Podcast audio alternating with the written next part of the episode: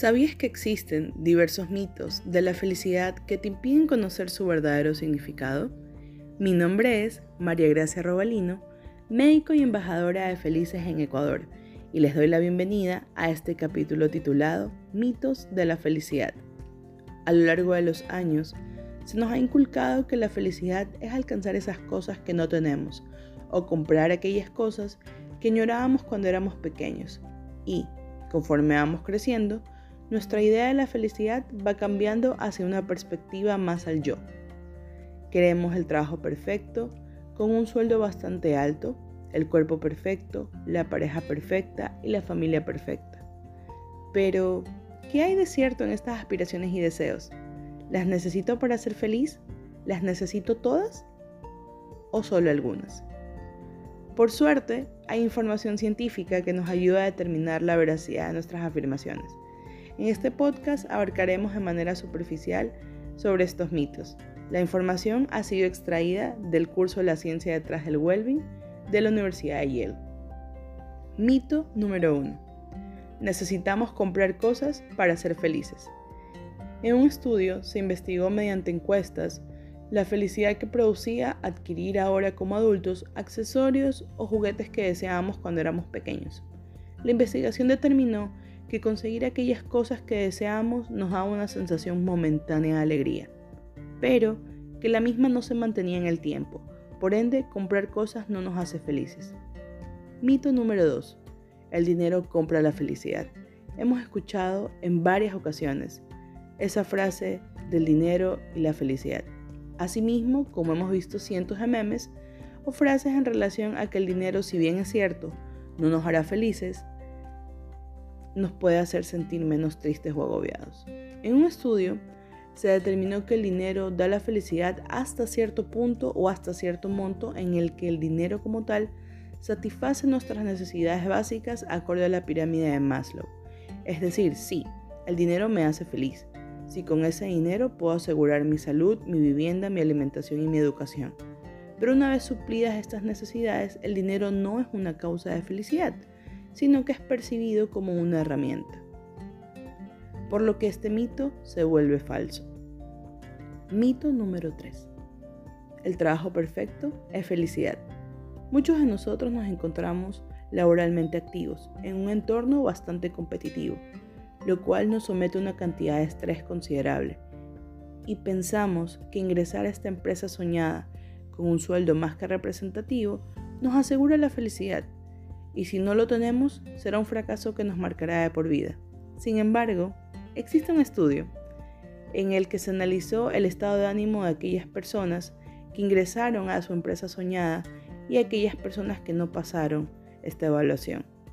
Y se determinó que no existían mayores diferencias, por lo que ingresar a esta empresa soñada no asegura la felicidad. Mito número 4. El cuerpo perfecto me hará feliz. En este punto en particular, sí me gustaría hacer una nota, una nota aclaratoria como médico. El ejercicio siempre nos va a hacer felices, porque estimula la secreción de serotonina, que es un neurotransmisor asociado a la felicidad, aparte de los múltiples beneficios a nivel cerebral y cardiovascular. Sin embargo, en relación a los mitos de la felicidad, se realizaron dos estudios con respecto al aspecto físico y la felicidad. Uno estudiaba la satisfacción o disminución de trastornos de conducta o trastornos psiquiátricos en pacientes que eran sometidos a cirugías plásticas y eran comparados con su estado previo a la intervención. Este estudio concluyó que aquellas personas que se sometieron a intervenciones quirúrgicas aumentaban sus episodios de trastornos de conducta o episodios psiquiátricos. El segundo estudio comparaba el estado de ánimo de las personas previo a ingresar a un programa de entrenamiento y alimentación saludable para un concurso y posterior a dicho programa. Sorpresivamente, aquellas personas que bajaron de peso fueron aquellas que tuvieron una mayor caída en sus escalas de estados de ánimo. Entonces, si bien es cierto que como seres humanos estamos en constante mejora, si esta mejora la centramos únicamente en nuestro aspecto, no nos garantiza la felicidad. Mito número 5. El amor es felicidad, en las buenas y en las malas, en la salud y en la enfermedad. Pero, ¿el matrimonio nos hará más felices o nos hará felices? Un estudio realizado en Alemania analizó por 20 años a parejas y sus estados de felicidad previos, durante y después del matrimonio. Esta investigación concluyó que sí, existe un periodo de luna de miel, que dura aproximadamente dos años, pero posterior a estos dos años de vida en matrimonio, nuestros índices de felicidad bajan al mismo nivel que estaban antes de contraer matrimonio. Con esto queremos decir que si no estabas feliz antes de contraer matrimonio, el mismo no va a arreglar tu felicidad ni la de tu pareja. Pero entonces, ¿qué nos hace felices? ¿Dónde está la felicidad?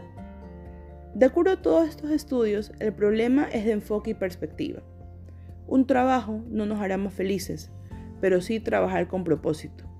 El matrimonio no nos hará más felices, pero sí una vida sana en pareja donde prime la comunicación y el respeto. El cuerpo perfecto no nos hará más felices, pero sí mantener una rutina diaria de ejercicio que ayude a nuestra salud y estimule nuestra felicidad a nivel químico. El dinero no nos hará más felices, pero sí tener una vida equilibrada sin derroches. También es importante considerar que la felicidad no es un estado permanente, es un estado dinámico con altos y bajos. Dentro de las herramientas que tenemos para acercarnos a la felicidad está la gratitud. Dedicarle 5 minutos al día. Agradecer por aquellas cosas que damos por sentadas, como nuestros sentidos, nuestra mente, nuestra salud, nuestros amigos, familiares, mascotas, nuestro trabajo, nuestra educación. Otra herramienta que se utiliza para hallar estos momentos de felicidad es el savoring, que consiste en disfrutar y saborear cada momento. En este ejercicio te pedimos que por 5 minutos o más tratemos de observar como si nuestra vida fuera una película. Observarla como espectador, observar cada detalle y disfrutarlo. Puedes practicar esta técnica mientras estás en una reunión familiar o en una reunión de amigos. Disfrutar ese momento y guardarlo en tu memoria. Finalmente, una herramienta subestimada es el ejercicio. Caminar 30 minutos a una hora diarias pueden ayudarte a relajar la mente y liberar serotonina que favorece la felicidad. Poco a poco se pueden integrar rutinas más demandantes o ejercicios accesorios. Es importante contar con herramientas validadas en la ciencia del bienestar que nos permita desarrollarnos y crecer. Y por ello te invitamos a ser parte de Felices en movimientofelices.org para profundizar en esta y otras temáticas relacionadas. Nos escuchamos en un próximo capítulo. Hasta pronto.